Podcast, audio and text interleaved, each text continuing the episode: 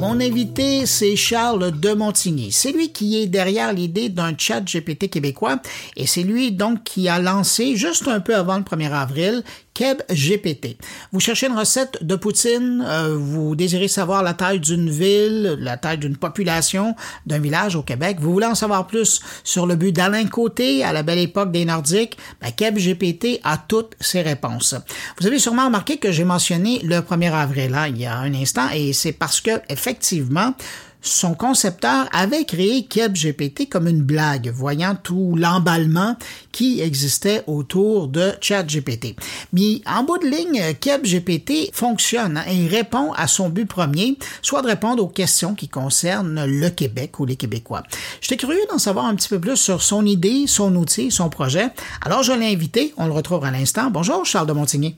Bonjour Bruno, merci de nous savoir. Ben, merci d'avoir accepté mon invitation. D'abord, félicitations pour euh, ce poisson d'avril. Merci. Ça vous est venu d'où cette, euh, cette idée de créer un, chat GPT québécois? Ça m'est venu euh, de, plusieurs endroits. J'écoutais des entrevues de Stan, Sam Altman, le, le, PDG de, de, OpenAI, qui disait qu'à terme, une de, ses, visions, ce serait que on ait chacun notre, notre petit IA qui, qui, parle comme nous. Donc, je me suis dit, bon, pourquoi pas une, un, un IA qui pourrait parler québécois.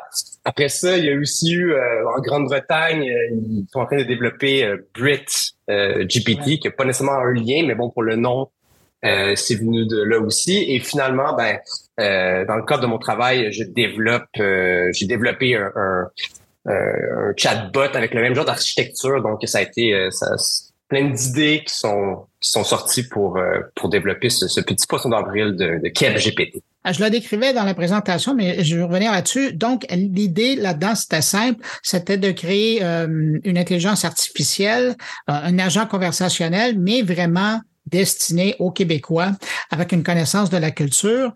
Euh, oui. Sauf que vous avez vu que ça a bien marché, votre affaire. Oui. Êtes-vous surpris de voir que ça fonctionnait aussi bien? Ben c'est ça qui m'a motivé aussi parce que bon, on s'entend que j'ai un travail, j'ai une vie, j'ai une famille, j'avais pas le temps de, de, de passer des, des centaines d'heures à développer un truc comme ça. Donc euh, rapidement, euh, avec l'API de, de chat euh, de chat GPT, j'ai, j'ai eu un peu de, de momentum, disons. Et euh, je présentais à des amis, euh, peut-être deux semaines. ils me posaient des questions, je leur envoyais des, des réponses. ce qui m'a permis de faire rire un peu des gens, puis m'amuser là-dedans et de d'améliorer le truc pour euh, avoir une version aujourd'hui qui est, euh, qui est plutôt, euh, plutôt ludique et agréable à utiliser. Mais là, on s'entend, puis pour les, parce que les gens en ont entendu parler, ils l'ont vu, mais peut-être qu'ils l'ont pas essayé. L'idée là-dedans, c'était, c'était comme un chat GPT, sauf qu'évidemment, comme ça s'appelle le cap GPT, on est porté à poser des questions québécoises. Hein. C'est assez, habile de votre part.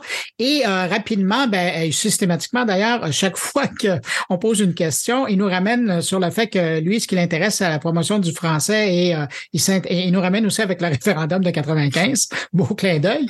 mais là, par la suite, il arrivait quand même à répondre euh, à des questions assez aiguisées là, par rapport au Québec. Comment vous avez fait pour, pour être sûr qu'il allait comprendre et, savoir euh, géolocaliser aussi bien ses réponses? Ben, je dirais que la, ben, entre autres, ChatGPT est, est très bon. Et à partir du moment que tu... Il y a eu, deux étapes euh, dans, dans le développement de ce truc-là. Premièrement, les, les, instructions. Donc, je lui ai demandé de parler français euh, uniquement. Donc, même si tu poses une question en anglais, il va te parler en français. Il doit toujours euh, parler de l'importance de la langue française. J'ai fait un petit peu un clin d'œil à, la publicité du gouvernement du Québec dernièrement, là, avec les jeunes, tout ça. Donc, ça m'a c'est ça qui m'est venu à, à ce moment-là.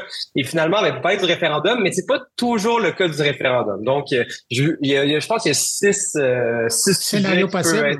Oui, c'est ça qui peut être sorti. Bon, la poutine, le sirop d'érable, Céline Dion, le référendum, la Coupe Stanley ou euh, la, grosse 50 tablettes qui va vous sortir un peu euh, aléatoirement. Mais derrière ça, euh, honnêtement, c'est c'est ChatGPT qui a déjà une base de données de connexion et j'injectais des des mémoires québécoises. Mais si j'avais eu plus de temps, plus de, de budget, j'aurais créé de quoi un peu plus intéressant, effectivement, avec le avec la, la, disons, une base de données de la culture québécoise pour qu'il soit meilleur à, à répondre à ces questions-là. Évidemment, moi, j'étais curieux de savoir ce qu'il pensait du but d'Alain Côté. Et oui. je lui ai rapidement posé la question. Est-ce qu'il était bon? Ben non, il n'a pas voulu me le dire que c'était bon, mais il m'a expliqué ce qui s'était passé exactement. J'ai trouvé ça très habile de, sa part, mais je reconnaissais le, chat GPT euh, après euh, qui, qui, prend ses précautions par rapport à des questions euh, aussi importantes dans une société.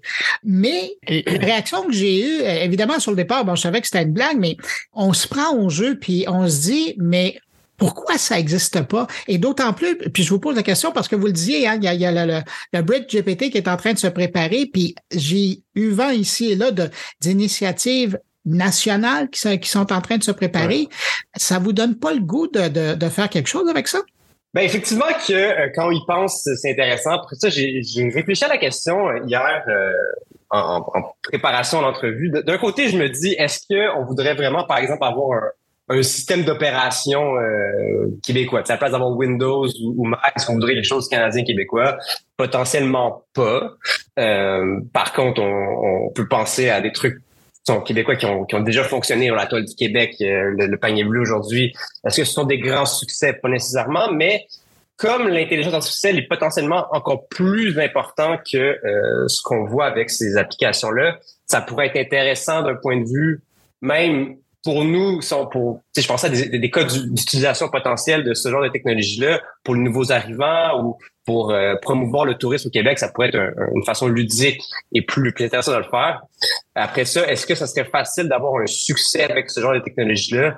Potentiellement que de partir de zéro, c'était pas la, la solution, mais de d'utiliser un modèle déjà existant et de lui donner justement cette, cette mémoire-là, ces instructions pour le faire, ça pourrait être une façon pour le gouvernement de peu importe qui, d'arriver à ses fins sans dépenser des, des millions, milliards de dollars quand on pense que la SAQ, la SAQ a dépensé 500 millions pour une application qui marche pas. Donc, ça peut être compliqué de, de se lancer dans ces grands projets-là.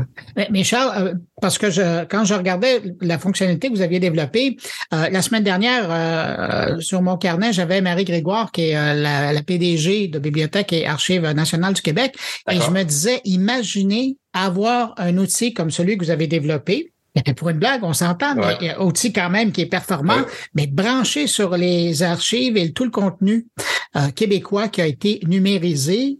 On parle de millions de documents. Ce serait un outil euh, assez ben, puissant. Et même ChatGPT dans ses, euh, dans ses extensions ou ses, ses plugins en, bon français va, va, donner la, la possibilité d'aller chercher dans une base de données externe. Donc, c'est quelque chose qui pourrait être disons, accessible pour euh, dans ce cas d'usage-là, effectivement, pour euh, soit lui demander spécifiquement d'aller chercher dans cette mémoire-là. Donc, c'est une, une, des problématiques qu'on a avec euh, avec ChatGPT, qui est les hallucinations. Donc, rapidement, c'est juste qu'il va nous inventer quelque chose qui est euh, qui, semble vrai. C'est ça le plus gros danger, c'est que ça, ça... Ah, il est, il est en mode d'affirmation, hein? Ouais. Oui, exactement. Puis on se fait tous prendre un petit peu, on lit ça, puis on se dit ah oui, ça, ça a beaucoup de sens. Et un, un, un truc pour ne pas avoir ce problème d'hallucination là, c'est de, de, le forcer à chercher dans une base de données euh, qu'on a qu'on lui a euh, connecté donc euh, dans ce cas-ci je, l'appelle la mémoire donc ça pourrait être celui de la, la, bibliothèque nationale donc qui pourrait aller chercher des, des pièces d'information dans cette mémoire là euh, effectivement, ça pourrait être super intéressant pour, euh, pour ce cas d'usage-là. Charles, d'un point de vue plus personnel, euh, bon, parce que vous passez pas votre temps à faire des blagues le 1er avril, là, vous ne travaillez pas sur un an. Vous, vous, avez une entreprise, vous êtes dans le domaine de la science des données. Est-ce que vous voyez ce type d'application-là être utile à, vos clients? je pense que ça va être extrêmement utile. On l'a vu Microsoft qui se lance euh, à, fond là-dedans. Euh, dans, euh, par exemple, on pourrait mettre ses, documents dans son, OneDrive ou son SharePoint et aller rechercher sur l'information-là. je parlais avec un de mes amis qui est en, qui est en génie civil. Ils ont des longs devis. Ils doivent chercher des informations. Ils doivent aller. Puis c'est pas facilement, disons, avec le contrôle F de le chercher. Donc, je suis persuadé que dans tout ce qui est documentation, on va aller chercher des informations comme ça mais aussi dans euh, de l'extraction d'informations de, documents. Euh, il y, a, beaucoup de, de cas d'application qui sont euh, extrêmement utiles et c'est une technologie qui est extrêmement puissante pour rapidement être capable de, développer quelque chose qui fonctionne et qui est utile. Et votre vitrine avec GPT, est-ce que vous avez l'impression que ça va vous attirer des clients? Ça? Il y a des gens qui vont être intéressés à avoir la même chose, mais pour leur entreprise, leur organisation? Ben, premièrement, la, première surprise que j'ai eue, c'est que euh, dans les dernières minutes que j'ai regardé, il y avait déjà 6000 personnes qui l'avaient essayé, donc c'était un, petit succès personnel juste pour euh, pour la blague. Après ça, j'ai déjà été approché par, par certaines personnes qui ont, qui ont des idées comme ça parce que c'était, euh, je pense que c'était plaisant et c'était ludique et effectivement, les gens peuvent se projeter sur des applications à l'interne, donc espérons que, que oui, mais j'ai l'impression que ça va l'intéresser plus d'un. Ben, en tout cas, Charles, merci pour le sourire, merci pour l'initiative. Euh, vous nous avez fait, vous nous avez fait rêver pendant un moment. Et puis, euh, ben, je vous souhaite bonne chance avec euh, les multiples versions que vous allez pouvoir faire à vos clients. je rappelle que Charles de Montigny, c'était mon invité et il est le fondateur de Fluxion. Merci. Merci à vous.